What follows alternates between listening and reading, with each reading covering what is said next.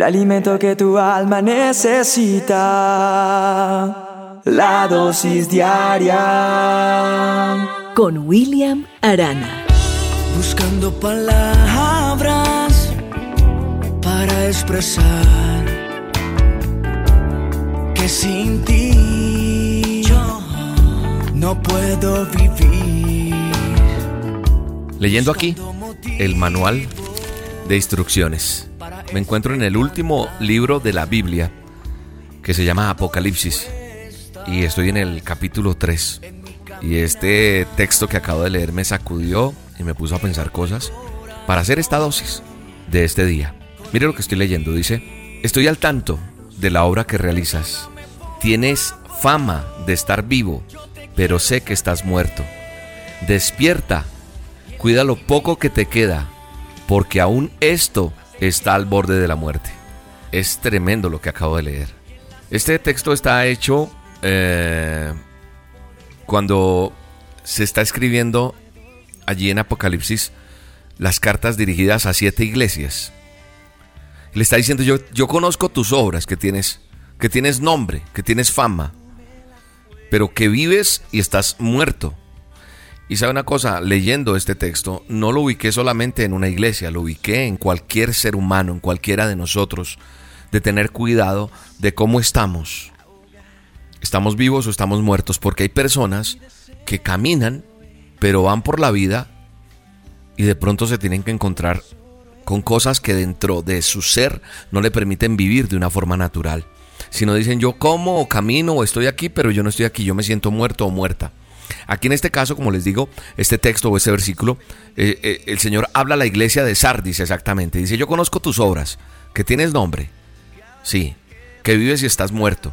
Esto sería en nuestra época, en este momento, como ir a una iglesia y admirar su alabanza, admirar su predicación, admirar muchas cosas entre los miembros y salir de pronto de, de lo vibrante, de la vida que se respira. Pero cuando decides ir a ese lugar, día a día, nos damos cuenta y percibimos con, con, la realidad de, de que hay contiendas, que hay frialdad, que hay mentiras, que hay pecados.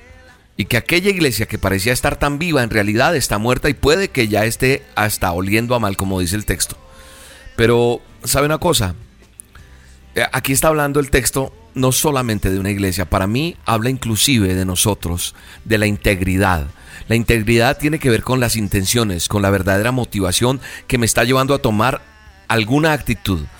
Muchos de nosotros hemos vivido situaciones diversas y adversas y la mayoría de las personas tal vez viven mostrando una engañosa apariencia, una engañosa forma de ser. Hay gente que aparenta estar feliz. Hay, hay gente que aparenta que todo está bien. Hay gente que aparenta porque toca sonreír como, como sonríe uno para la foto, como para que quede bien todo. Tengo que oler bien, tengo que estar bien vestido, tengo que estar bien vestida. Pero realmente por dentro estamos muriendo. Porque no hay sinceridad, no hay honestidad. Porque lo que respiro y transpiro no es la verdad. La palabra de Dios también me muestra lo siguiente dice, porque no he hallado tus obras perfectas delante de Dios. ¿Por qué? Por la falta de integridad. La falta de integridad está haciendo que nos muramos internamente. Porque muchas veces nosotros creemos que en nosotros hay cosas buenas, pero no es verdad. Muchas veces nosotros nos creemos muy santos, muy consagrados, muy oradores. Ayunamos, tenemos dones, pero si pudiéramos conocer corazones internamente, nos sorprenderíamos porque, porque no es verdad. ¿Qué es una persona íntegra, William? ¿Sabe una cosa? No es fácil responder qué es una persona íntegra. Porque si haces uso de tu integridad para responder a esta pregunta, puede ser que obtengas una respuesta negativa. Es difícil ser íntegro cuando se trata de asumir un defecto delante de nuestro Padre Eterno. ¿Sabes una cosa? Muchas veces nosotros podemos considerarnos a nosotros mismos delante de Dios como, como alguien que está vivo, pero Él nos conoce tanto. Y puede que Él hoy te esté diciendo, pareces vivo, pero en el fondo estás muerto, porque no apruebo lo que estás haciendo. Y delante de ti no hay integridad. Lo que estás haciendo aparentemente ante los demás te ves de una manera, pero por dentro te está carcomiendo lo que estás haciendo mal. Lo que haces mal fuera de tu casa, lo que haces mal en la empresa, lo que haces mal en el día a día, en tu, en tu diario caminar. Porque si tú quieres salir de donde estás y de morir a ese yo, para mí y por mí, entonces entenderé que es de Él y por Él y para Él lo que hacemos. Y que Él quiere que tú seas un mejor esposo, que Él quiere que tú seas una mejor empresaria, una mejor mamá, una mejor amiga, un mejor hombre íntegro, eh, todas estas cosas, que haya integridad. Nosotros debemos ser íntegros. Basta ya de mentirnos a nosotros mismos para andar muertos en vida, como dice el dicho. Estoy muerto en vida.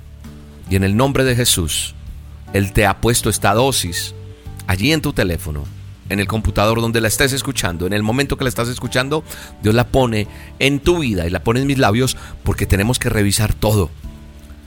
Porque todo lo que hago es para Él, de Él y para su honra y su gloria y por Él.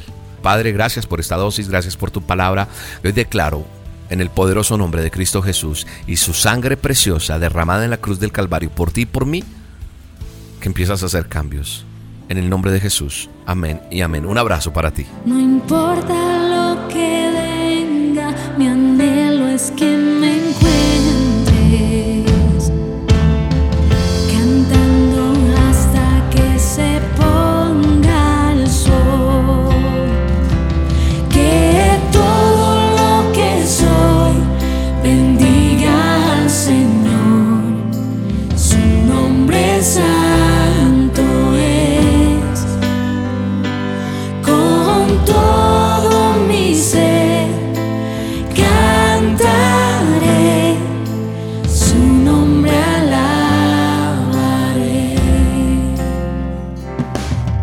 La dosis diaria con William Arana, tu alimento para el alma.